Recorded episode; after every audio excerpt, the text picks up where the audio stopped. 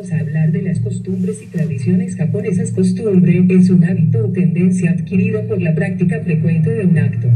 Las costumbres de la vida cotidiana son distintas en cada grupo social conformando su idiosincrasia distintiva, que, en el caso de grupos definidos localmente, conforman un determinado carácter nacional, regional o comercial.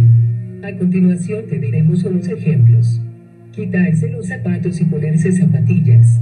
Sonarse la nariz en público es de mala educación. Si estás enfermo, te pones una máscara quirúrgica por cortesía hacia el prójimo. Comer mientras se va andando por la calle está mal visto. Si te invitan a casa, lleva un regalo.